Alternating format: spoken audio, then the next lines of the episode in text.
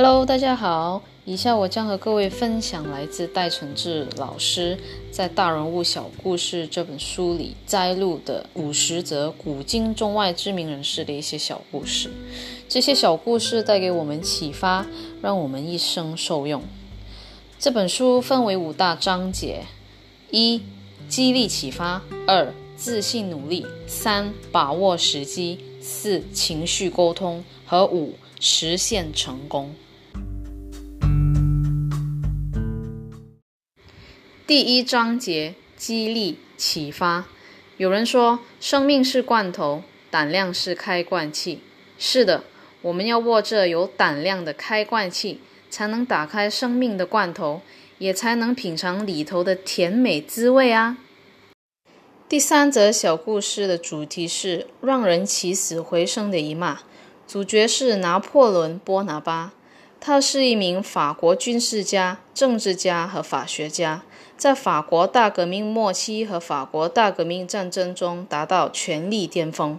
拿破仑名言：“凡是决心取得胜利的人，是从来不说不可能的。”有一天，拿破仑到郊外去打猎，忽然听见远处有人大喊“救命”。拿破仑循声音走去，看见一个年轻人掉落河水中，正在挣扎求救。此时，拿破仑毫不犹豫地掏出枪来，大声斥喝道：“喂，混小子，你赶快给我爬上来！再不爬上来，我就一枪打死你！”那年轻人吓得赶紧使出全部力气，不断地挣扎奋游，终于爬上岸来。上岸后，落水的年轻人很气愤地问拿破仑：“刚才你为什么要开枪打死我？”拿破仑从容微笑地回答：“如果我刚才不拿枪吓唬、恐吓你，”你怎么能使出全力，奋力游上岸来啊？的确，有压力才有助力，有压力我们才会奋力前进。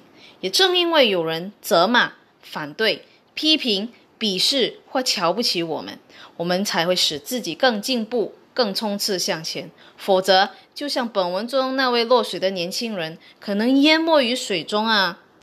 有时候，我们可以换个角度来想，正因为别人的批评。鄙视、非议与责难，才使我们有自我反省、虚心检讨的机会；也因为是别人的瞧不起或扯后腿，才能使我们的腿劲更加强健，更健步如飞，进而飞快地达到成功的目标。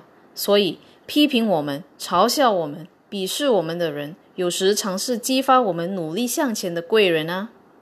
谢谢你的收听，我们下集见。Have a good day.